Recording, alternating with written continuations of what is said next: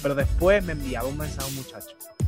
Mira, te escuché, no me atreví a pasar, pero yo quiero entregarle mi vida al Señor, como que yo quiero ser discípulo de Jesús.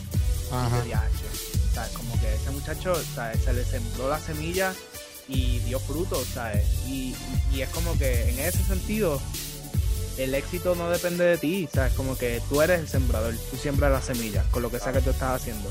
Y la misma Biblia en la parábola del sembrador dice que, que depende, o sea, que el que la semilla germine depende del terreno en donde caiga.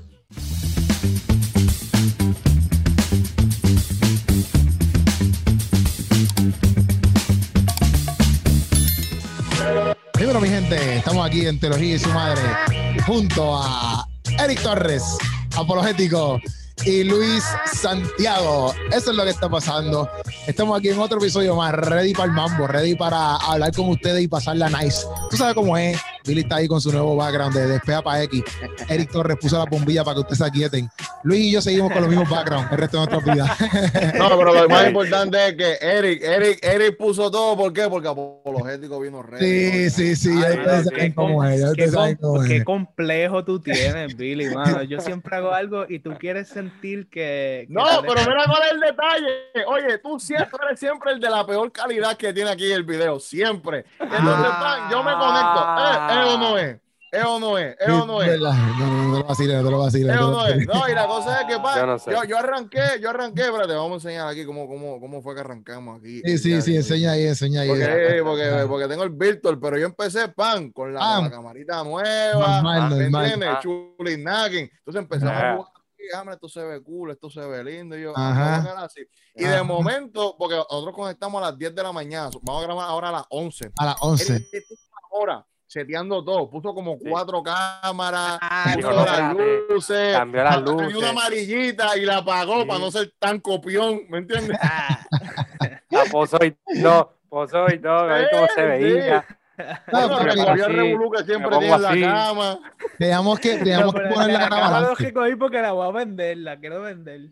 Teníamos que Ah, ponerlo, eso, por eso. teníamos que poner a grabar todo eso antes para que la gente viera el trayecto de, de, de, de, de él no, no, no. antes de conectarse y sentarse en esa silla, tú me entiendes, porque estaba desconectado, no. pero sentarse en esa silla, papá, que estaba, mira, de verdad que haciendo el cleaning de la noche, del día, de toda la semana, hizo el cleaning de toda la semana, le está gustando hasta Lisol a la silla. Tú lo viste, digo, el Lisol desinfectando la silla, tú sabes, el tipo estaba a fuego, yo decía, ya, no, este Sucio, tipo está en serio, el tipo está en serio. Mira, mi gente, vamos allá, Bueno. vamos a estar hablando hoy un temita bueno, este, se llaman los cinco errores, ¿verdad? Los cinco errores, si no me equivoco, y mi, y mi jefe aquí eh, me corrían. Los cinco errores de, que, come- que cometemos cuando comenzamos un ministerio, ¿verdad? Ese, ese es el tema, ¿verdad?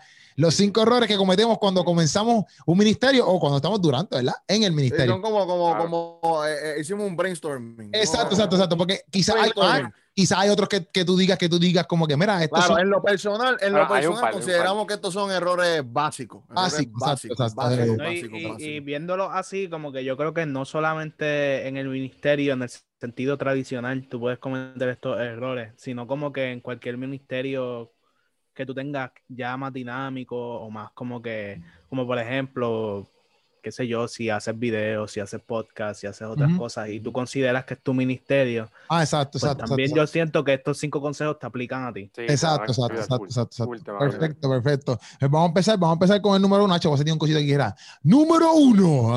Hacho, una cosita así. Tío, porra.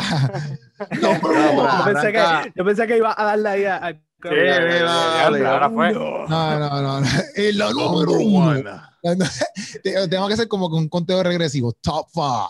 Algo así. Ya, se me pasó eso. Uno. Se me pasó eso, se me pasó eso, se me pasó eso. Pero vamos allá, vamos allá, vamos allá, vamos allá. Vamos a hacer la número uno. Vamos a hacer la número Pues uno. mira, Vamos allá. Sí, la número uno.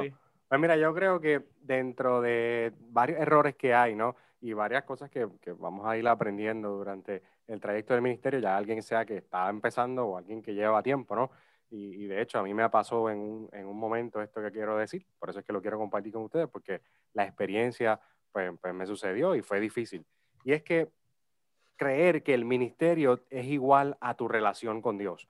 Porque a veces cuando tú empiezas en el cristianismo y tú empiezas con tu relación con Dios, estás bien pompeado, sacas tu tiempo para orar, eh, sacas tu tiempo para hacer tus cosas, pero cuando estás en ese flow, pues estás bien, bien pompeado. Después empiezas como que se te abren las puertas en el ministerio, te invitan a diferentes lugares y estás como que de la nada se te llenó la agenda.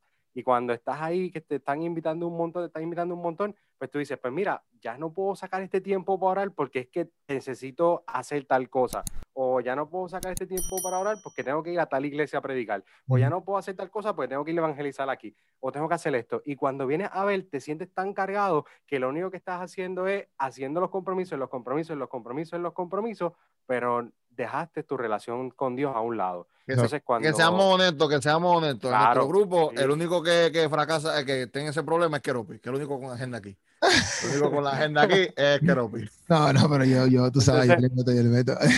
Cuando, cuando pasa... Cuando, yo me la mala. Tú no tienes agenda, ¿qué tú tienes? No, pero tú, tú me tiras la mala hasta porque tirarla. Bueno, pero quizás quizá Eric tenía la agenda llena un tiempo atrás. Quizás Eric lo invitaron mucho antes y ya no. La agenda, la agenda de Eric, la agenda de Eric, me levanto a las 6 de la mañana. Eric, Desayuno. Preparo un video. Esa es la agenda de Eric. ¿Qué agenda tiene Eric? Entonces, en ese punto, no necesariamente tiene que ser 2017, baby, 2017. Ah, mira, mira, Aquí está. Cuando mira, yo perdón, Eric. Papi, cuando yo, yo, espero, yo espero que cuando tú predicabas por lo menos orara. Viaje ministerial aquí. Se está inventando. Mira, ponla ahí, ponla ahí, hashtag la verdadera agenda. Sí, eso. Vigilia, mira, vigilia. Eric, esa, esa agenda está vacía. Evangelismo, precampamento, papá. Ah, mira, está vacía, está vacía. Sí, no, sí, sí. No, no. Ajá. Mira, y el punto es que. Ay, Dios mío. Deja a Gary tranquilo, deja a Gary tranquilo. El punto es... no, no le digan eso, no le digan esa a Eri, no le digan esa a Eri. No se quiere, no se quiere. Tú contra En serio, tú. en Ay, Dios mío, vamos allá, vamos allá, vamos allá. Dale, El dale, punto es- gente. El punto es que cuando, no necesariamente tiene que ser que te inviten a diferentes iglesias, sino que cuando ya comienzas a trabajar dentro de tu congregación, es que hay algo que no se nos puede olvidar y es que mientras más cosas tú haces para Dios, más tiempo tienes que sacar para Él. Porque es que a veces nos enfocamos en que estamos haciendo cosas, estamos haciendo cosas y eso cuenta como mi relación con Dios. Pero, pero no, va más allá porque mientras más cosas tú haces para Dios, más situaciones hay. ¿Sabes? Te exige más tiempo, pero tú no puedes dejar atrás ese tiempo con Dios. Quiero saber qué ustedes piensan. Sí, a mí me pasa Es eso. como, es como por. Ajá. Me- Mala mía, no, me pasó eso porque un tiempo yo estuve así como que bien ajetreado, como que haciendo prédicas, prédicas, prédicas, como que viernes tras viernes, qué sé yo, y después era como que me sentía como que seco, porque era, porque exactamente eso mismo, como que tú piensas que estás trabajando un montón para Dios y estás bien con Dios porque, pues, como estás predicando y te están llamando y dices como que, papi, estamos activos aquí haciendo la voluntad de Dios, esa es la que hay. Este, llega un momento, papi, que uno, o sea, como que, por ejemplo, me acercaba a la Biblia o me acercaba a Dios solamente para hacer una prédica. No sé si me entiendes. Y, y ok, la hacía, fine, qué sé yo, pero después de un momento, papi, que me sentía, papi, pero seco de que, seco de que, como que, ¿qué me pasa? Y drenado y cansado. Y era literalmente eso mismo, como que no me sentaba a leer Biblia, no me sentaba, solamente era como que para trabajar eh, o para predicar, ¿me entiendes? Pero no sacaba mi tiempo de yo como que literalmente leerla porque quiero leerla y quiero aprender algo. Y ya. Este, y después empecé, obviamente, después con el tiempo empecé a hacerlo como que, papi, tengo que el tiempo para leer porque si no, papi, me voy a... Y es mucho mejor porque este, me, me, me fue mucho mejor en el sentido de que me pude organizar mejor y también como eh, estaba aprendiendo tanto mientras leía algo que me, como que solamente de cotidiano, de tener relación con Dios, para las prédicas ya tenía mensajes ahí porque llevaba toda la- tengo toda la semana leyendo y, y estando ahí en oración con Dios, ¿me entiendes? Que no era, porque a veces me pasaba que no hacía nada durante la semana, o sea, no, no tenía una relación con Dios durante la semana en el sentido de sentarme a orar o a leer Biblia. Y para hacer la prédica, papi, era un revolú. Era como que ya antes de cómo predicar y me sentaba y era como que, papi, a lo que yo como que me sentía bien, se me hacía un revolú cañón. Y ahora, Oh. eh, cuando estoy ya más como que, me pasa también a veces cuando estoy en semanas bien ajetreadas y tocas una prédica o algo y no un tiempo para Dios, me pasa lo mismo. Pero cuando estoy en la semana leyendo constantemente, para hacer una prédica se me hace más fácil porque ya, ya estoy como que nutrido. No, claro, mi, mi pastor siempre decía que nosotros enseñamos lo que sabemos, pero impartimos lo que, lo que somos, ¿verdad? ¿Y qué pasa? Cuando, si, si yo vivo una vida en el espíritu, una vida en, en- lo íntimo, eh, eso va a fluir de nosotros, eso va a salir de nosotros, ¿verdad? ¿Qué pasa? Por ejemplo, en mi caso, yo leer algo de apologética no puede sustituir lo que es la lectura bíblica. ¿verdad? Yo estar pasando tiempo preparando un taller no sustituye el yo pasar tiempo en la presencia con el Espíritu Santo. No puede ser. porque, como dice Keropi, porque tenemos que estar preparados en tiempo y fuera de tiempo. Porque, ok, te preparaste por una prédica, pero se supone que en el día a día yo predique. Se supone que en el día a día yo muestre eh, el evangelio, ¿verdad? Mm. Y es como decía el gran eh, eh, salmista Alex Zurlo, ¿verdad? No podemos corrernos la chance de treparnos allá arriba y tirar algo vacío. ¿Verdad? ¿Y qué pasa? Muchas veces nosotros como ministros nos preocupamos demasiado, ah, ¿cuál es el mensaje que voy a tener para ese momento? Pero no tenemos un mensaje para el día a día. Porque es que no estamos aprendiendo algo nuevo, no estamos intimando con el Espíritu Santo. eso es un problema bien serio. El tú pensar que tu trabajo ministerial, tu, tu, lo que estás haciendo ministerialmente, puede sustituir eh, lo que es tu relación con Dios. Eso, eso es un error grave, gravísimo. Yo, te, yo, yo paso por las dos de que como que me toca predicar y yo me preparé quizás con un bosquejo y todo, pero cuando voy a voy allí yo digo, ay padre, pero Dios mío, como que no, no sé, yo lo voy a hacer por tu gracia y tu misericordia, porque es que de verdad que, pero también he tenido como que las veces que yo sé que he orado, que he estado como que ayunando, preparándome en, en cuestión de las disciplinas y subo quizás no tuve tiempo para hacerle un bosquejo como, como siempre me gusta hacerlo y hacer el PowerPoint y poder como que, tú sabes, articular todo, pero ese día, o sea, en la misma predicación, yo sé que es una predicación que edifica más, que fluye más, que sale como que se, me, se me hace a mí como predicador más natural traerla y darla, y yo sé que, que, que ¿sabes? Como que yo sé que tocó más las vidas que quizás los días en los que traigo un bosquejo ahí súper exagerado, pero no estoy preparado quizás en ese aspecto, ¿me entiendes? Sí, sí, sí, sí. Eso pasa, eso pasa. Literalmente, yo te entiendo porque, como decía ahorita, me ha pasado y me siento como que más tranquilo cuando estoy así como tú dices, me siento como que más yo. yo, te, yo, he tenido veces que estoy bien, Estoy, estoy, bien con Dios, por así decirlo, como que mira, estoy orando, estoy haciendo lo que tengo que hacer como cristiano y el pastor me llama, Eric, este me llama un viernes, Eric, el predicador del domingo no viene, tú puedes predicar, y yo dale, te digo, y hago algo así. A mí me ha pasado, te digo, a mí me ha pasado, digo, porque hay cosas que pasan, hay cosas que pasan, y a mí, siempre me, a, mí, a mí siempre me enseñaron siempre tener una prédica por al lado, ¿me entiendes? Rey, a mí siempre me enseñaron eso, ¿me entiendes? Una prédica de marca página en la, sí, en sí, sí, sí, tengo una prédica por ahí al lado, ¿me entiendes? Tú vas de visita por una iglesia, llévate una prédica ahí, por si acaso. Sí, siempre. Cuidado que tú vas, tú vas a una iglesia. ¿Qué pasó aquí? ¿Qué pasó ahí? Ah, mía, se fue. Una iglesia que no es tuya y falta el predicador. No, papi. alguien, alguien sabe que tú predicas Mm. Mira, Eric, te este, digo, no, no, digo, en mi iglesia. Estamos teniendo un mal jato y yo como, dale, vamos A mí me ha pasado en mi iglesia, loco, yo llego un domingo, me, me, estaciono y me suena el teléfono, mira, una situación, no puedo llegar hoy, predica. ¿Y tú pasado? ¿Qué pasó? A mí me pasó. Me ha pasado. A mí me pasó, papi, este año, este año, en el aniversario de mi iglesia, tenía un predicador invitado. Pero tú eres pastor, Luis, tú eres, tú eres pastor. Estaba todo coordinado, entonces entonces el predicador le escribió a mi este, pastora, pero mi pastora no la había visto. Y entonces, cuando cinco minutos antes de que empiece el culto, la pastora ya lo veía desesperada. Yo, ¿qué te pasa? Y cuando viene, me, dice, es que el predicador no viene y yo no tengo nada para hoy porque ella tiene que cantar, porque ella canta. Y yo anda para el cierre y me dice, ¿tú puedes? Y yo le dije, ¿cuál es el tema? Porque había un tema y todo, un versículo y todo, porque no es como que tú sácate lo que tengas de la manga, sigue el protocolo, ¿no? Y yo le dije, este es el tema, este es el versículo. Y yo le dije, por lo menos yo sabía del tema y qué sé yo, y le dije, dame 20 minutos. Me, me voy a dejar la oficina, dame 20 minutos. Fui para allá. Y un bosquejito ahí, uno, dos, un bosquejito ahí para saber en papel, porque yo siempre voy con la computadora y toda la cosa en papel ahí, escrito ahí al garete.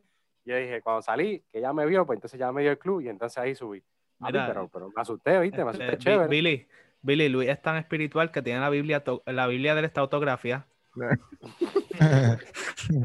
Mira, loco, yo me acuerdo hace dos años, hace, hace dos años, y, gente que ve aquí, no voy a mencionar mucho nombre para que no, ¿me entiendes? Pero loco, el recurso, mortal. un recurso, un recurso para cierre de retiro. Papi me tiró bomba. Ya, sí, Esa es mala, Papi, ¿viste? tiró Loco, era el domingo, cierre de retiro, el retiro era fearless. Papi, y estamos así, y yo llamo el recurso, y no me contesta, y no me contesta, y no me contesta. Papi, cuando me contesta, me dice, pero eso era hoy. De chavo. Brutal, brutal. Eso era hoy. Lo más que te puede dar, te, te dio una clase de seguridad ahí, papá. Sí. Te dijo, Ah, te dijo, yo estoy en tal sitio predicando. No, no, Bien. papi, y la persona, y la persona, mi retiro era en Canóvana. Papi, la persona estaba por Ponce, para allá abajo, una cosa así extraña. Y Andre. Ah, Papi, sí. yo me reúno, y yo me reúno, yo me reúno con, con los líderes, los top, Ajá. Que ese campamento lo hicimos con, con diferentes iglesias. Y me reúno con los líderes y mira, eh, lo que está pasando es esto, eh, hay que fluir. Pues entonces, pues cada líder toma una parte y yo cerré. Papi, pero eso fue, eso fue. Gloria a Dios. No, no, papi, estuvo brutal, estuvo por encima, estuvo por encima, Sí. estuvo exagerado.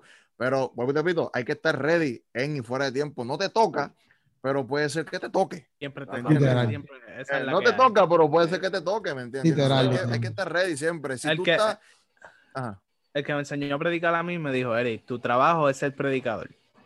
Lo demás tú lo haces on the side, pero tú siempre tienes Ujú. que tener, o sea, cuando yo predicaba así mucho, o sea, tú siempre eres predicador, tú no puedes apagar eso, y por eso siempre tienes que tener una prédica contigo, Loco, y yo una vez me acuerdo que yo fui para un campamento de la hermandad y entonces tú sabes que los viernes, como que tú llegas el viernes estás hasta el domingo. El primer día, el primer culto, siempre es como que romper el hielo lo más tejible, Sí, ¿sabes? sí, como sí. yo, este, digo, ¿sabes? Como que uno no, debería decir eso, pero en verdad es, es un poquito difícil como que cogerle el, el flow a la atmósfera, que los Ajá, muchachos sí, se tranquilicen. Sí, sí. Siempre está llegando gente, entonces los chamaquitos como que, ah, mira, el que yo hace tiempo. Se saludan. y tú Ajá, entonces ahí. venía un predicador eh, de Atillo que por una situación de la familia, qué sé yo, no pudo llegar. Entonces yo estaba chilling porque yo no era ni líder en ese campamento, yo estaba como que, yo estaba en la, hicieron, hicieron algo, estaba una actividad afuera y yo estaba allí como que escuchando, estaban tocando el cajón y qué sé yo. Y entonces viene la presidenta donde mí, mira Eric, el predicador de hoy, este, una situación, yo necesito que tú prediques en una hora. No me, no- ni me preguntó. Digo, por lo menos, por lo menos dieron una hora. una Yo- hora. Yo, yo me, yo me Sí. preparé en plena adoración. También. Yo también. Yo hice lo mismo. Pero pasa, loco, pasa, es la Sí, cosa. pasa, uno pasa. tiene que estar como que. No, es que se sabe otra cosa. Si tú, oye, porque Pero si tú, estás, si, tú no es- estás, no si tú estás en buena relación con Dios, o sea, si tú estás orando, si tú estás como que, si, si se te hace. Dios se mete en el asunto. Si tú natural. estás, Dios se mete en el asunto. Cuando pasan esas cosas, Dios se mete en el asunto, mano. porque a Exacto, veces pero si tú estás dices, como que. es imposible que yo sacara esta predicación en, en 15 minutos. Cuando Digo, ojo, dos Pero tampoco- si tú tampoco vas es- tampoco a la es- Biblia tampoco más que es- para hacer tus predicaciones y cuando tienes que hacerlo porque, te- porque tienes que hacerlo, pues entonces se te va a hacer como que no, y, esas situaciones. Complicado. Ajá. Ajá, Billy. Billy está ahí. Billy se frizó. Mismo, Billy. Sí, Billy está duro, loco. Billy está Sí, duro. es verdad, Billy, lo que tú dices, es verdad, es verdad, es Tremendo, verdad. Billy. Estamos Sí. completamente de acuerdo, Billy. Sí. Sí, sí, Eh, no, Billy. Eh, tranquilo, tranquilo, Billy. Esperamos por ti.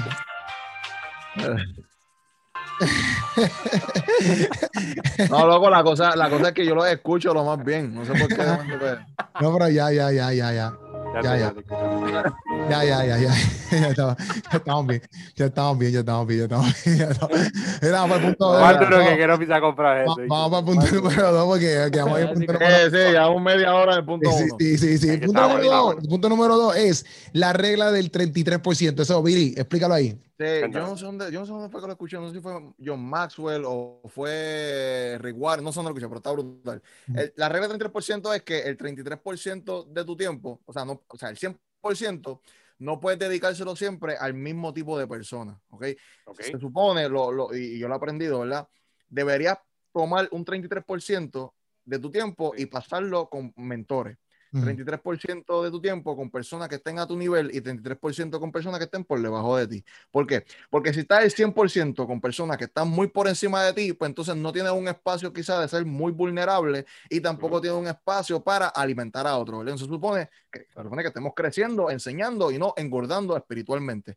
Así que se supone que el 33% esté nutriéndote, esté alimentándote con personas que, o sea, que hay un tipo de personas que tú disfrutas simplemente callarte la boca y escuchar. Y escucharlos hablar. Porque está, wow, sí, háblame, háblame, nútreme, no, no, no importa, ¿me entiendes? ¿Y qué pasa? Pueden ser personas que no sean ni de tu congregación. Ah, Porque yo tengo Billy, Billy, cuando yo hablo, Billy se calla, se queda calladito. Claro, porque lo que me está dando, lo que me está dando es un, un brain freeze con toda la porquería que estás diciendo, ¿me entiendes? con toda la basura que estás diciendo. Mi cerebro me está diciendo como que no puede ser. Pero, mira, tú. Ajá, con gente que no son de tu iglesia, cuéntanos, Billy. Ajá, ¿entiendes? Porque muchas veces, pues puede ser eh, que, que haya en tu iglesia, pues hayan personas que sí te pueden ayudar en ciertas áreas, pero Ajá. fuera de tu iglesia puedes conectarte con otra gente que te pueden, por ejemplo, en mi caso, yo considero a, a Jorge y a, y a Santiago como tipos mentores, ¿verdad? Jorge es uno que si yo hago una estupidez en las redes, él me regaña. Ujú. Ujú. Él no es de mi congregación, no está ni en Puerto Rico, pero es una persona que está, que está pendiente. Y yo sé que si yo tengo problemas, yo puedo donde él. Hay otra persona, se llama Humberto. Ah, tú lo conoces, este, Guero. A Sí. Humberto es una persona que en cualquier momento yo puedo llamarlo. ¿Ves? No hablamos todos los días, pero una persona que cuando él me habla, yo me callo la boca y yo, yo escucho. ¿Ves? Porque Ujú. sé que es una persona que tiene mucho que dar. Yo lo reconozco y recibo. Ahora, tengo personas como ustedes que, que tra- tras cámara nos hemos expresado y hemos sido vulnerables con muchas situaciones que hemos tenido. Siempre, siempre es bueno tener ese espacio, ¿ves? Porque si tú eres demasiado vulnerable con las personas que están por debajo de ti, ellos no son muy maduros para decir, ok, Keropi, aunque, aunque si, si Keropi me expresa una vulnerabilidad de él, puede ser que hay gente que lo, lo señale y lo juzgue. Pero Ujú. necesitas personas que estén al mismo nivel, que entiendan tu defecto, entiendan tu problema y te sigan viendo como la persona espiritual que tú eres. Ujú. Ve, e- Ese nivel eh, siempre es saludable tenerlo, que tú te puedas expresar, que no te juzguen y no que te, te, ense- eh, te ayuden a levantarte. Pero entonces está el otro 33%, que son personas que te ayudan a tú eh, enseñar lo que estás aprendiendo, que te, que te ayudan a impulsarte más, porque también nosotros como, como creyentes, ¿no sé si te ha pasado? Cuando tú llevas tanto tiempo en el Evangelio, a veces tú te estancas y piensas que lo sabes todo. Y de momento Sí. viene un chamaquito más encendido que tú. Y tú, espérate, me, me van a comer los dulces. ¿Verdad? Estos, estos chamaquitos que. Así ¿me se siente entiendes? Eri, así se siente Eri. Sí, tú ves, sí, no, cuando, cuando Eric me ve, este, este chamaco, este chamaco empezó los otros días, mano, ya tiene background, tiene esto, tiene los otros, ¿verdad? Me están comiendo, déjame ponerme por lo mío, ¿me entiendes? Hay, hay gente, loco, yo me acuerdo una vez, yo me acuerdo una vez con, con un muchacho, estaba arrancando en la fe y Dios lo estaba impulsando bien chévere y él me pide un día para sentarnos, para hablar y fuimos para el Mole San Juan. Loco, yo fui para allá a aconsejar, loco, y cuando yo empiezo, cuando yo empiezo a, a escucharlo, yo lo que estoy diciendo es, wow, yo estoy comiendo pifias al lado de este nene. Lo que tiene es, y, y él me hizo recapacitar lo que, eh, lo que yo estaba haciendo mal. ¿Me entiendes? So, siempre, eh, para mí, en mi experiencia, esos tres niveles son críticos, son esenciales. Y más nosotros como, como ministros, que a veces estamos más al ojo público, no podemos confiar en todo el mundo. So, tenemos que ser selectivos con, esa- con esos tres niveles de, de- de- de personas que, que nos rodean. Yo creo No sé que yo creo que es algo sumamente necesario, ¿no? Y a veces, yo creo que el mayor problema que, que yo he notado, ¿no? En algunas congregaciones y en algunas personas que conozco, es que se enfocan mucho en los que están al igual nivel y a los que están por debajo, pero no se enfocan en los que deben estar por encima o en los que ellos deben aprender, ¿no? Entonces, porque a veces llegamos a ese punto, como tú dices, que nos creemos que lo sabemos todo y nos cerramos en eso porque yo siempre soy el que enseño, siempre soy el que enseño, Ujú. siempre soy el que enseño, pero se me olvida que también soy el que aprendo, ¿me entiendes? Ujú. Y sobre todas las cosas tenemos a Jesucristo, que es nuestro maestro, ¿me entiendes? Y a veces, como que a veces podemos llegar hasta ese nivel de, de egoísmo de que yo soy el que enseño y hasta se me olvida aprender del maestro. Y eso es Ujú. un gran problema, pero, pero dale, dale, dale. No, y, es, es- y es eso mismo, es como un, un- Porque es difícil tú reconocer que no lo sabes todo, que, que puedes seguir aprendiendo, este, porque tienes que, en cierta manera, como que, o sea, eh, eh, ser anti-egoísta, o sea, como que ser un Ujú. poquito como que, que no te importe eso, que no te importe de- decir, mira, yo soy ignorante en esto y necesito que alguien me enseñe. Porque la cosa es que o sea, no es tanto cuestión de niveles, de quién está por encima, quién está por debajo, es como que quién está más adelante y quién está más atrás. Porque quizás ahora mismo en teología, pues yo llevo cuatro años estudiando, ¿me entiendes? Y es como que, pues yo no estoy, yo no soy, yo no estoy por encima de ti, pero la realidad es que, ¿sabes? Yo tengo cuatro años de... Ajá, exacto, como que yo estoy dos o tres pasos más adelante porque yo llevo cuatro años estudiando esto, pero Billy lleva estudiando apologética y ha leído muchos más libros y qué sé yo. So, en ese sentido, como que él está par de pasos más adelante, ¿me entiendes? Y así mismo como que uno, en cuestión de quién está por debajo, es cuestión de mirar atrás, ok, ¿quién está par de pasos más atrás? ¿Quién está empezando ahora? ¿Quién está quizás en primer año, segundo año? Eso pasa con todo.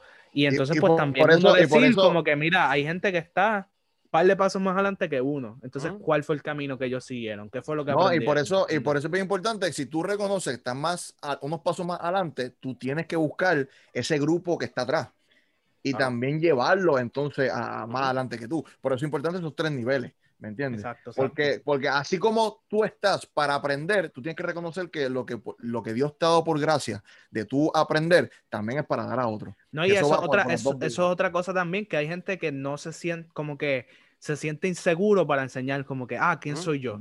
Pero loco, tú estás... A la, hay, algo en lo que tú estás más adelante que otras personas. Y tú puedes decir, ok, hay alguien Exacto, hay alguien dos o tres pasos más atrás, aunque tú no eres el más pro, aunque tú no eres, que siempre va a haber alguien más pro, siempre va a haber alguien que sabe más, siempre va a haber Loco, mira Keropi, mira Keropi. Siempre hay un chino mejor que tú. Mira Keropi, mira Keropi. Keropi, Keropi siempre está diciendo, no, pues ustedes son los duros que estoy otro. Keropi puede hacerte reír un montón de cosas, pero Keropi tiene, tiene gemas en las cosas que dice. Claro. ¿Entiendes? Keropi aún no, no, no presentándose como el teólogo de la vida, Keropi tira código en, los en los bunchacalacas, tira las cosas que dice. Sí, no, no, tira cosas. So, so, ninguno, nadie puede pensar como que, o sea, siempre están, siempre están los dos extremos, porque hay uno que piensa que es una basura y otro piensa que es la hostia. Exacto, exacto. Baja, bájate la nube, ¿me entiendes? Tú ni eres la última cola del desierto, ni tampoco eres la escoria de la vida. Sí, ¿entiendes? Tú tienes, tú tienes algo que dar. Punto y Tú tienes algo que enseñar. aún, aún sea algo tan básico y simple, puede cambiar la vida de otra persona.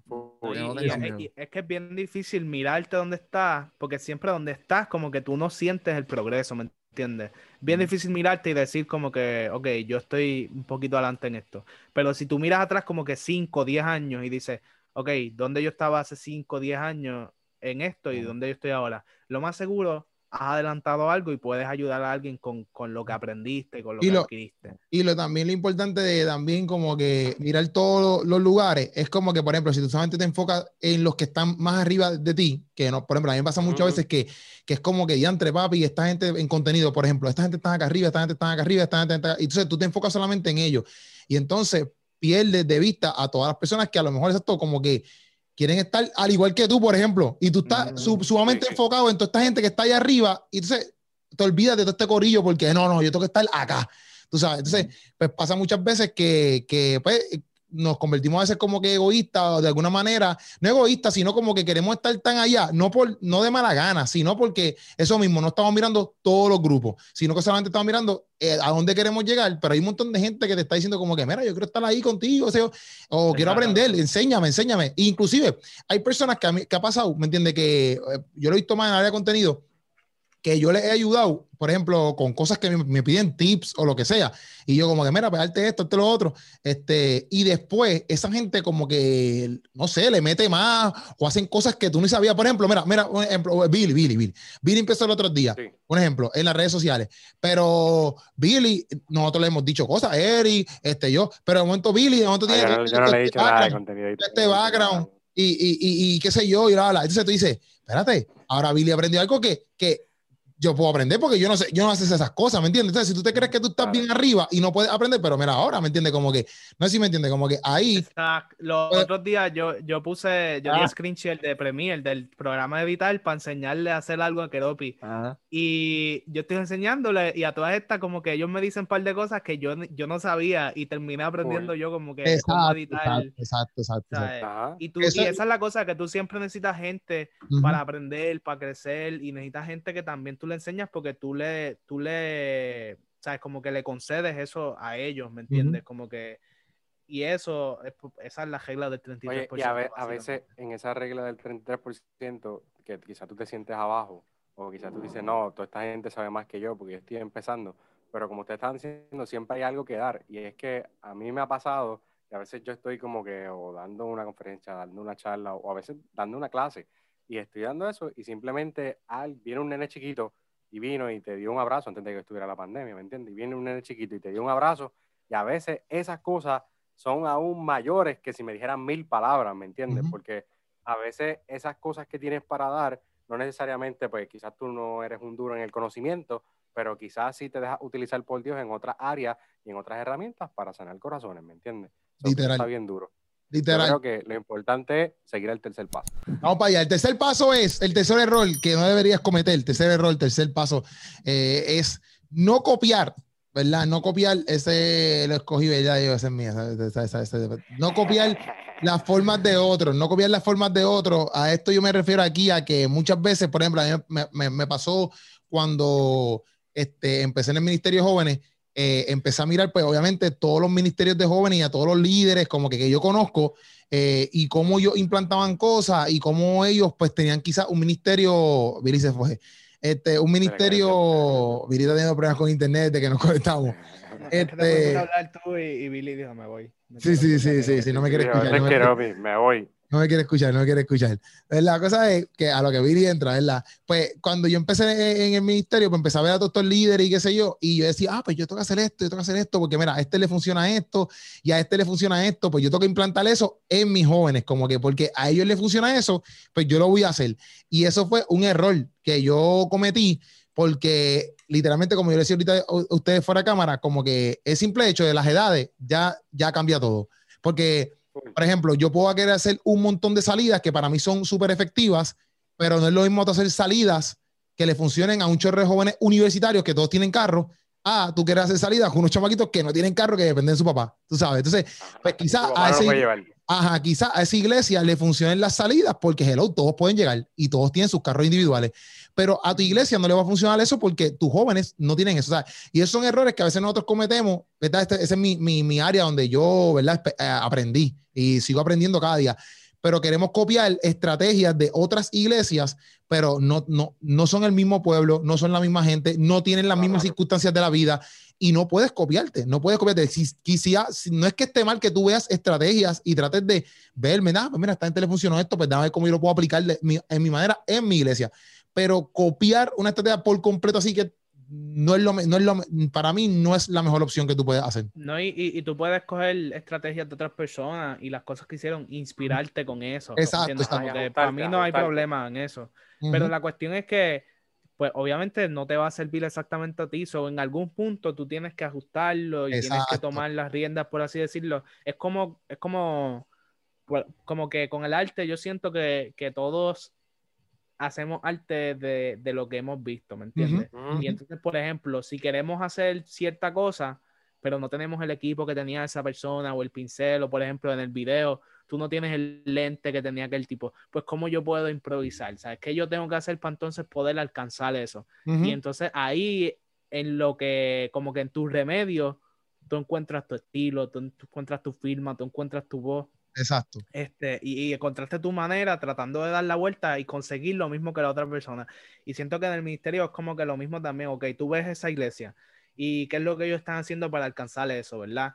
Pues entonces como que lo intentas implementar y hay cosas que tú vas a tener que hacer diferente, hay remedios que vas a tener que tomar, hay cosas que vas a tener que cambiar, implementar y vas a encontrar tu estilo, vas a encontrar tu voz, este, y vas a encontrar como que tu manera de hacerlo, pero lo importante es eso, es que no te quedes como que, ok, copy-paste, sino como que, ok, cuando no funcione, tú remedias, tú buscas y ahí te encuentras a ti mismo. Pero la idea es esa, es encontrar tu voz, es encontrar tu lugar, es encontrar como que tu manera de hacerlo que te distingue y que al fin y al cabo no termine, ¿sabes? Porque está bien que tú empieces haciendo las cosas parecidas a otros y que tomes inspiración, pero tiene que llegar un momento en donde tú encuentras como que tu identidad en el ministerio y en lo que estás haciendo.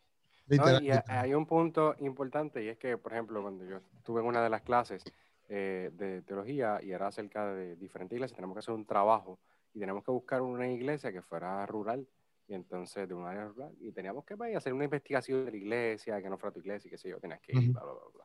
Entonces, el punto es que ahí en, en la investigación nos dimos cuenta de que no necesariamente una iglesia se maneja igual en una iglesia de campo a una iglesia rural. No es lo mismo que se maneja igual una iglesia grande a una iglesia pequeña, ¿me entiendes?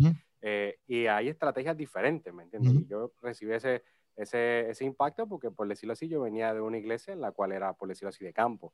Ujú. cuando entonces voy a San Juan y empiezo a estudiar allá y empiezo a visitar diferentes iglesias, allá es completamente diferente en la manera en cómo se da el culto, en la manera en cómo se lleva la predicación, en la manera de los ejemplos que se utilizan aquí y los ejemplos que se utilizan allá. ¿Me entiendes? Son cosas diferentes. Y si quizás cuando yo, por ejemplo, fui a la iglesia de Keropi, veo cosas que me inspiraron, que me gustaron y que las quiero implementar acá, pues tengo que buscar la manera de implementar esa idea, pero con la manera en que funciona en mi iglesia, porque mi Sí, sí. iglesia no, no tiene el mismo núcleo, o sea, no, no ha vivido las mismas cosas que se viven cuando donde vive Keropi, al Sí. igual que acá no se ha vivido las mismas cosas que se viven allá, y sucesivamente, ¿me entiendes? So que lo importante es lograr ajustar y lograr conocer eh, tu gente y lograr conocer hacia tu público y la gente que tú estás hablando y la quieres llevar, por ejemplo, los jóvenes o la congregación, y poderte ajustar hacia eso, ¿me entiendes? Al igual que las prédicas, yo no puedo hacer la misma prédica, quizás tengo la, mismo, el mismo mensaje, ¿me entiendes? La misma base, y la predico en la iglesia Keropi, pero cuando vengo a predicarle la mía, yo no puedo usar los mismos ejemplos porque no, no se entienden igual. Yo no puedo ir allá a explicar, tratar de explicar algo de campo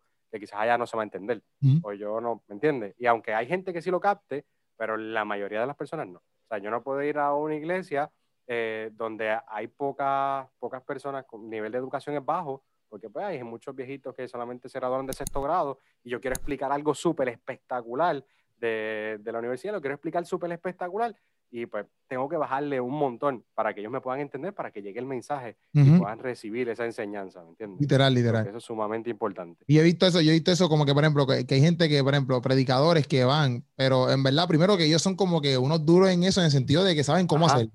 Por ejemplo, eh, un Matiel, que lo- nosotros este, hemos escuchado predicar, por ejemplo, en la iglesia, ¿te acuerdas, Luis? Sí. Él viene Sí, con los significados de, de los nombres, viene con los significados de en hebreo, viene con toda esa madre. Tú dices, pero papi, él lo hace de una manera que tú, Que tú lo como que te huele el coco, dices como que, diante, loco, porque el tipo está empapado, ¿me entiendes? Y el tipo, todo ese conocimiento te lo lleva, pero vamos a suponer que yo diga mañana, voy a predicar igualito que Matiel, voy a buscar todos los significados en hebreo, voy a buscar todo. Papi, jamás y nunca me va a quedar igual, porque yo voy a estar súper perdido, se me va a hacer cuesta arriba. eh, él, él- él sabe todo el contexto mucho más que yo, porque él lleva años estudiando, obviamente. Claro. y, y él te lo simplifica porque ya él sabe, todo, ya él tiene todo ese conocimiento. Yo voy a estar pasando, pasando problemas. O sea que por querer copiarme, quizás como él lo hacía, lo que hice fue un desastre. ¿Me entiendes? Porque es como mi, mi estilo de prédica, es más como que mis vivencias, eh, cómo yo lo puedo llevar al contexto de ahora, ¿me entiendes? Y quizás Matiel no se mueve tanto en esa área porque lo de él es un poquito más académico y él no, por más que él quiera copiar mi estilo, no puede, porque ese no es ni, ni su persona, su persona es más Sí, pues así. mantiene, mantiene no te va a hacer reír así como lo sé Keropi, ¿entiendes? Full. Y pues, y pues eso, eso es lo que pasa, que a veces pues eh, nosotros caemos en ese error. Billy, ¿tú quieres decir algo? Además de que no tiene internet. Sí, ma, es que no sé si, si, lo hablaron. Pero, por ejemplo, yo he visto gente que, que peca mucho en que no tiene, no tienen conciencia la cultura en la que vivimos. No sé si hablaron. No, no, no, De no, eso. no hablamos de eso. Porque nosotros tenemos mucha influencia de Estados Unidos, Ajá. Y hay muchas cosas que parecen cool y están súper cool. Y lo que deberíamos es ver lo que funciona y adaptarlo en la cultura. De Ujú. ver lo que funciona allá afuera, en otros lugares, ok, ¿cómo lo tuiqueo entonces? Y, y, a- y es aceptable en mi cultura, porque aunque hay cosas que en Puerto Rico son puramente religiosas, no es que estén Ajá. ni bueno ni, ni bueno ni malo, pero contra varón de Dios, mujer de Dios, si la cultura te va a presentar un problema, pues mira, pues estate quieto, estate quieta, ¿me entiendes? No, no te pongas con eso, porque tú sabes, mira, era, este, era, este, era buscando, buscando. Sí, sí, sí, sí, Buscando, buscando Ah, ¿por qué no la te la te qué, pues? ¿Viste? So, ¿Qué pasa? Busca, busca la idea, pero acóplala eh, según la cultura en la que vives, porque lo que funciona en una cultura, pues mira, quizá no te funciona aquí. Y al contrario, puede ser que busque más problemas. problema. ¿ok? So, yo creo que sí, yo creo que siempre puedo tener un norte. Mira, esto me gusta, aquello me gusta, aquello me gusta. Ok, ¿cómo lo traduzco a mi cultura? ¿Cómo lo traduzco a lo que voy? Porque tú puedes querer ser bien radical y querer romper muchas barreras, pero lo que puedes terminar haciendo es quemándote tú mismo o tú misma. ¿verdad? Pero es o bueno que, daño a tu congregación. es bueno que queramos romper esa religiosidad, pero eso se rompe progresivamente. No se rompe porque tú quieres ser problemático, problemática, quieres ser este justiciero Y te de la por encima de, de la autoridad No, y siempre si tú vienes a un liderazgo, tú tienes que, ¿verdad? Ya en el caso de que, de que tú tienes que asumir un liderazgo, como que tú tienes que, que básicamente el primer, el primer tiempo en que tú estás allí, tú estás aprendiendo la cultura, tú estás aprendiendo como que el baseline. ¿Cuál es, cuál es la base de esta gente? ¿Cuál es como que su cultura? ¿Cuál es cómo ellos se comportan? Y entonces después tú haces cambios eh, progresivamente, ¿sabes? Poco a poco, porque si tú haces muchos cambios de momento, aunque sean buenos, la gente no, ¿sabes? Como que no van a dar, no van a dar. Yo creo, yo creo que por eso es que, eh, como bien dice el, el cuarto punto, como que la vida del ministerio no es igual a la vida del cristianismo. Yo creo que eso se basa un montón ahí. Ese es el cuarto error. Entramos en el cuarto error. Ajá, El, cuarto ah, error. el cuarto error, el Sí, cuarto error eso- yo eso digo, Se, se asemeja mucho a lo que estás diciendo, ¿eh? Ok, el cuarto error, pero el cuarto error lo que yo digo, que la vida del ministerio no es igual a la vida del cristianismo, es porque a veces la gente está en el ministerio y si tú estás como que, eh, esto no es todo el mundo, ¿verdad? Pero hay un círculo y lo digo porque yo llegué a estar en cierta forma dentro de ese círculo, pero hay un círculo de personas que están como que bien metidos en el ministerio, que el ministerio es, es su vida, es su sustento, ¿me entiendes? Y es como que no todo el mundo que es cristiano va a llegar a estar ahí, pero muchas personas que se envuelven en la predicación, que tienen un talento que Dios le dio, que, que lo cultivan también, porque no es cuestión de que, ah, ok, esta persona predica, no, no, o sea, es como que hay gente que empieza predicando terrible, asqueroso, súper mal, Ajá. pero le meten, ¿sabes? Como que se dedican, empiezan a ver predicadores, empiezan a Ujú. buscar ayuda, van a muchos congresos, escuchan, aprenden, ¿me entiendes? Como que, y esa gente se pule al punto donde eso es como que su vida, eso es lo que viven, ¿me entiendes? Pero ¿qué pasa? Que cuando tú estás ahí, tu vida es hacer una agenda, recibes llamadas, te, te dan los temas de las prédicas, entonces tú vas a los sitios y las personas, qué sé yo, te, te tratan bien, te dan comida, te hospedan, este, o, o a veces pues son malas experiencias, como que Ajá. No te, no te dan nada, este, eh, no te hospedan, tú, qué sé yo, como que te tratan bien secamente, eso pasa también. Y entonces como que te envuelves en todas estas experiencias de la vida de ministerio, ¿me entiendes? Porque son experiencias de vida de ministerio y más si llegas a un punto donde, donde es internacional, que tienes que viajar, entonces tienes que cuadrarte bien porque entonces ahora tienes esto de los pasajes, la familia. Es un proyecto bien grande y hay mucha gente que está envuelta a ese proyecto para poder a través de ese proyecto compartir eh, el talento o el don que Dios puso en ellos con la iglesia para edificarlo. Pero para mí, a veces, cuando tú estás envuelto en ese proyecto, como que es bien difícil ver que cuando tú hablas desde una plataforma, desde la iglesia, desde donde sea que tú vas a, a presentar eh, tu discurso, la palabra, tu predicación, ¿sabes? Como que es bien difícil desconectarte de ese proyecto y acordarte que la gente que está sentada escuchándote no está envuelta en ese proyecto, ¿sabes? Como que no están viviendo eso para nada. Ellos Ajá. están trabajando, ellos están criando una familia, ellos están como que eh, persiguiendo sus sueños o ellos están como que luchando full, pero no, ¿sabes? Como que la realidad es que la mayoría de la gente en las iglesias no vive ese proyecto, ¿me entiendes? Y entonces, a veces tú escuchas a estos predicadores que están tan envueltos en esa vida de ministerio, de predicación, que lo único que hablan es eso, que Sí, te predican de las agendas, te predican del balance ministerial, y es como que, mira, la mayoría de la gente aquí no está envuelta en un ministerio a ese nivel y posiblemente no lo estén porque la realidad es que no tienes que estar envuelto en algo así Claro.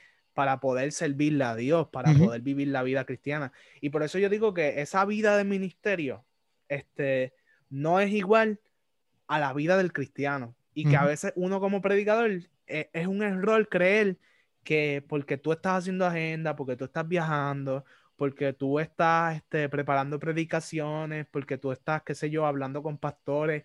Y también algo que viene de eso es que tú ves muchas culturas de iglesias diferentes. Por ejemplo, vas a una iglesia donde todo el mundo está callado. Y después vas a una iglesia donde todo el mundo brinca y celebra y Ujú. todo.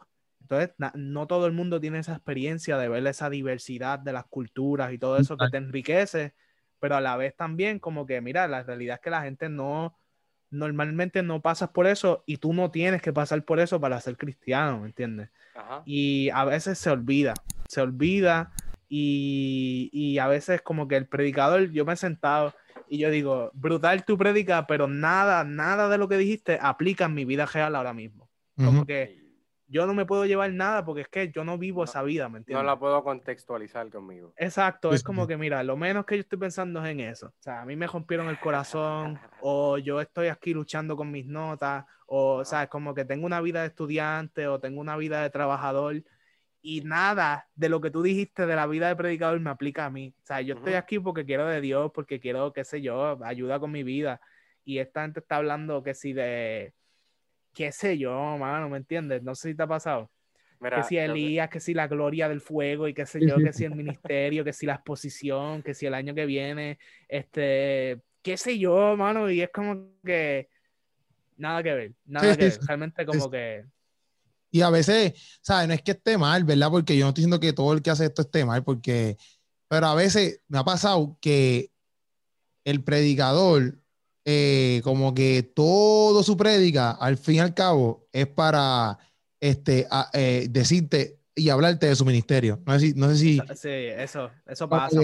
y es como que, ya antes me acabo de dar cuenta de que toda tu prédica fue para llevarme a esto al final, como que Loco, que es la que hay. Como que ha pasado eso. como que yo no vivo eso. Y, y, a veces hay iglesias que se envuelven como que completas en eso. Y tú ves que, por ejemplo, como que viene un predicador y ellos los ponen en todas las promociones. Y es una cosa. Bueno, yo he ido a iglesias donde el culto no empieza prácticamente hasta que llega el predicador. Todo el mundo está, ok, vamos, adoren en lo que llega el predicador, que Dios se va a manifestar. Entonces yo como que, mira, pero tú no necesitas al predicador para que se manifieste Dios aquí. Pero la cultura de esa iglesia es tan centrada en, en, ese proyecto ministerial, en esa vida ministerial, que es como que, mira, si eso no está, no está el Espíritu Santo. Casi, es, casi lo que están diciendo. Como que si no está aquí un tipo con una agenda que Dios lo usa en, con un don en todos lados pues no, aquí no puede pasar nada. Sí, sí, sí. Exacto. Y yo, yo creo que dentro de esto me acuerda mucho a, mi clase de predicación.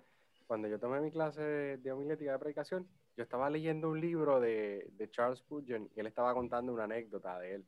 Y él decía que cuando él comenzó a hacer su bosquejo y él comenzó a hacer su exégesis, estaba bien pompeado, qué sé yo qué, lo invitaron a una iglesia a hablar de qué pasaba después de la muerte. O qué pasaba, o sea, en ese sentido de pasar, hablar de la muerte.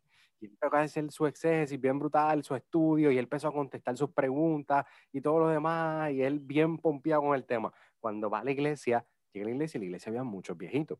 Y entonces, cuando él empieza a predicar, no han pasado, está predicando su exégesis, todo su estudio bien pompeado, a los cinco minutos se le duerme un viejito. A los 15 minutos él cuenta que se le durmió el de la primera fila. A los 20 minutos tenía como 30 viejitos dormidos. Y él dijo, diantre, esta predicación fue un fracaso. Y él pegó como que, Señor, ¿qué pasó? Yo me preparé, bla, bla. Y él cuenta todo esto. Y él entonces, él después dice, lo que pasa es que yo me envolví a hacer mi predicación y mi exégesis, me envolví a contestar mis preguntas, pero no me enfoqué en lo que ellos querían que yo les contestara.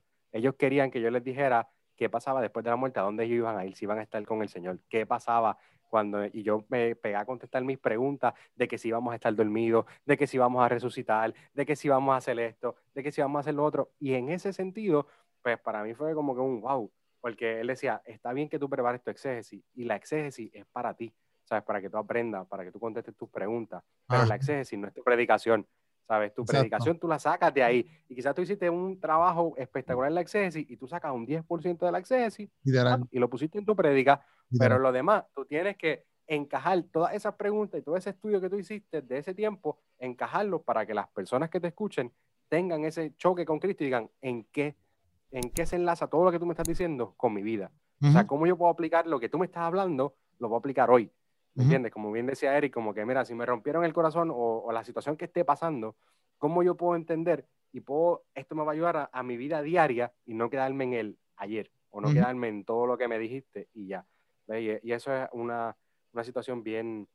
Ese es el reto más grande de nosotros como predicadores y, tenemos que y eso cae en, lo, en lo, mismo que dijimos, como que de, de, saber a quién le estás hablando, porque es como que lo es como tú dices, tú haces el acceso, tú tienes tus preguntas y tus respuestas, pero si tú vas a hablar con un grupo de, de jóvenes de 13 a 16 años, esa no gente, te la aseguro que te aseguro que ellos no van a tener las preguntas, que, las mismas Claro preguntas que que, no. tú tienes. Sí, sí, sí. Claro Sí, que sí. no.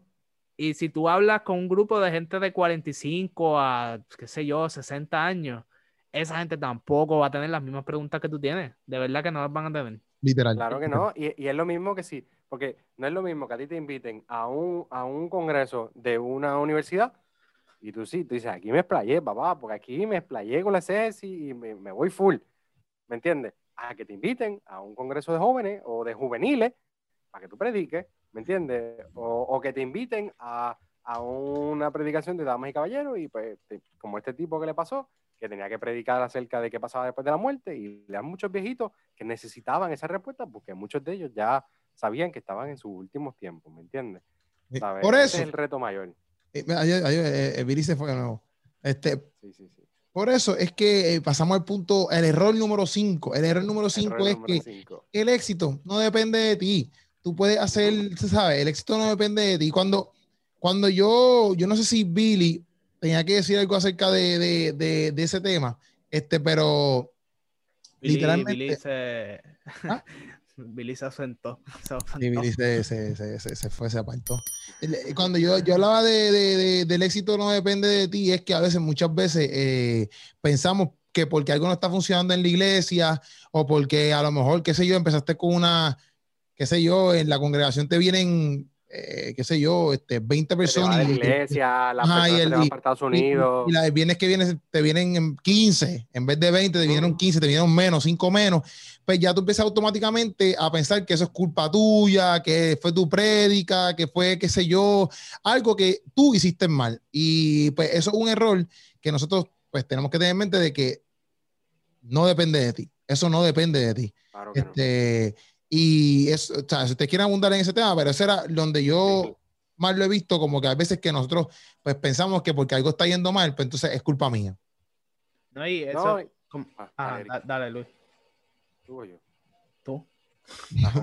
Pues el punto es que, ah, como te digo, lo he visto tanto de diferentes formas. Lo he visto del éxito en cuestión de predicadores o de pastores que piensan esto, o de líderes de jóvenes, como que, mira, estoy dándolo todo, me estoy fajando, eh, dejé de estudiar tal día para por lo menos darle, dedicarle más tiempo a los jóvenes, porque a mí me pasó, o, o estoy tratando de hacer esto y los jóvenes no me responden, o bla, bla, bla, y estás trabajándolo y como que sigue chocándote con la misma pared, sigue chocando, sigue chocando, sigue chocando. Y a veces tú dices, mira, he cambiado estrategia, he hecho cosas diferentes y, y- y no pasa nada. Pero en realidad el éxito depende, no depende de ti, porque es verdad, tú das tu 100%, tú te esfuerzas, tú, tú tratas de analizar lo que estás haciendo, pero a veces después vienen las preguntas, ¿será que estoy en pecado? ¿Será que estoy haciendo algo mal? Sí, sí, ¿Será sí. que esto? ¿Será que Dios me está castigando? Entonces son, son muchas preguntas que quizás lo que hacen es dañar eh, tu salud emocional, tu salud espiritual, dañar tu, eh, hasta inclusive tu forma de, de quién tú eres y tu manera de llevar el mensaje,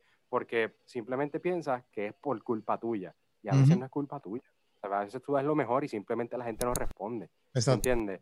A veces tú te esfuerzas demasiado y simplemente la gente, pues, le digo, y me ha pasado, ¿me entiendes? Me ha pasado, a veces yo estaba hasta en clase, que el profesor está explayado, hablando de algo bien espectacular, y yo estoy ahí como que diantre, mano. Y no es culpa del profesor, el profesor lo está haciendo muy bien.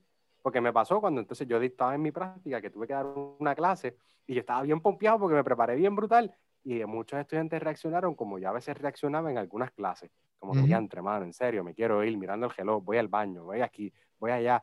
Entonces, cuando lo vi desde la otra perspectiva, yo dije, diantre, pero, pero yo me esforcé, ¿me entiendes? Yo estoy dando lo mejor de mí. Algunos me dijeron, está cool, pero otros ni me hicieron caso. Entonces, pues, ahí yo dije, no depende de mí, ni depende del profesor, depende del que me está escuchando, si me quiere escuchar, ¿sabes? Depende de, de la, de, la, de cómo viene la persona, si está dispuesta a recibir o simplemente está ahí por, por cumplir, ¿me entiendes? Literal. ¿tú ibas a decir algo? Yo iba a decir que, que también pasa, como por ejemplo con, con la predicación, a mí me pasaba, este, o la predicación o con, qué sé yo, con el canal, este, pero en la predicación me pasaba que yo predicaba y, qué sé yo, hacía un llamado y no pasaba nadie. Y yo, ay padre, Dios mío, yo, yo Ajá, ajá, soy ajá. una porquería predicador. ¿Para qué, hice el llamado? ¿Para qué hice el llamado? Eh, Y, y no sé, como que, como que me... Pero después me enviaba un mensaje a un muchacho. Mira, te No me atreví a escuché, no me pasar. atreví a pasar, pero yo quiero entregarle mi vida al Señor, como que yo quiero ser discípulo de Jesús. Y yo Ajá. ¿Sabes? Como que ese muchacho, ¿sabes? Se le sembró la semilla y dio fruto, ¿sabes? Y, y, y es como que en ese sentido, el éxito no depende de ti, ¿sabes? Como que tú eres el sembrador, tú siembras la semilla con lo que sea que tú estás haciendo. Y la misma Biblia en la parábola del sembrador dice que, que depende, o sea, que el que la semilla germine depende del terreno en donde caiga. Ujú. So, tú puedes estar, eh, por ejemplo, tú puedes estar con tu canal y tú puedes estar haciendo videos y no tener como que un montón de suscriptores, pero tú, no significa que tus videos no sean buenos, ¿me entiendes? No significa que no le estés metiendo. O si tú tienes tu ministerio y se te está apartando gente y toda la cuestión, pues obviamente tú tienes que hacer lo que tú puedas por, porque ellos no se vayan y Claro. todo. Pero si ellos como quiera deciden, exacto, como si, si como quiera deciden irse y, y como quiera no te está yendo bien en el ministerio, por así decirlo, no significa que tú eres un, un mal líder. O no Que, tú, que Dios no te llamó. ¿entiendes? No- exacto, no significa que- exacto. que, ajá, ajá, ¿sabes? Como que no significa cuando pasan estas cosas, porque, o sea, hay veces, y, y me ha pasado, que, que tú estás como que trabajando a alguien, le estás trabajando, pero estás trabajando duro, y tú ves como que la persona está creciendo y está, está dando fruto, pero de la nada la persona empezó a echar para atrás, empezó Ajá. a echar para atrás, y tú como que le tratas de buscar y no quiere, y tratas de hacer y sigue para atrás, y tú dices, pero, pero ¿qué pasa? Y tú estás tratando de que hice mal, qué sé yo qué, de la nada la persona se fue, ¿me entiendes? Y, y tú dices, pero yo di lo mejor de mí, ¿qué pasó? ¿Me entiendes? Pues simplemente la persona se quiso ir, ¿sabes? A fin de cuentas tú no eres dueño. Mira, mira, nosotros aquí dando el personas, podcast nada y. Billy Es que se va. Billy, es como Billy que se No, va. yo estoy tratando de que Billy me escuche, Y, pero... y es pero- como pero Billy, que se se fue. va. Nosotros no podemos hacer nada acerca de eso. ¿me Claro. Nosotros no podemos hacer caso acerca de eso. Mira, pero yo Pero creo no significa, no significa que el podcast no esté súper duro. No, no, no, que está- y, y que el nada. canal no está súper duro, el canal está No, súper duro. nada. Es más, el canal está tan duro que merece que tú te suscribas. Esa. Cool, esa es la que hay. Exacto. Ese Si no otra Eso- pregunta, Esto escríbelas ahí. Para todo el que no se suscriba. Esto es lo que hay para todo el que no se suscriba. Esa es la que hay. Pero mira, mi Mira, gente, una estos cinco- fondo, estos son los cinco errores, ¿verdad? Eh, algunos, ¿verdad? Estos son cinco errores que nosotros sacamos aparte.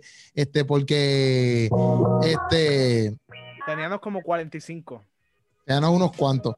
Este, pero estos son los cinco errores que tú puedes literalmente, si lo estás haciendo, pues mira, reestructurarlos, ¿verdad? Si tú tienes otros más, pues los puedes decir. Y espero que te haya gustado este podcast, es la que hay. Estábamos aquí con Y si Eric. quieren más videos como este, avísanos. Exacto. Estábamos aquí con Eric Torres. Eh, Eric Torres, eh, eh, sus redes sociales lo pueden conseguir como en YouTube, eh, como Eric Torres, en Instagram como Eric Torres. A Luis Santiago lo pueden conseguir como el teólogo Luis en Instagram. Este, y a Apologético lo pueden conseguir, así mismo Apologético no está aquí ahora mismo, pero tiene, tiene problemas con la internet. hoy, una está- porquería internet, este, mi gente. Si no sube video en estos días, que tiene una porquería internet.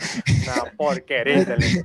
pero él lo puede conseguir apologético en las redes sociales, en YouTube, en Instagram y en Facebook, pero este, mayormente yo creo que él está en YouTube y en Instagram. Esa es la que hay, combo. Gracias por escucharnos eh, los miércoles aquí a las 6 pm y nos vemos, combo. Estos fueron los cinco errores que cometemos cuando eh, comenzamos un ministerio o estamos en el ministerio.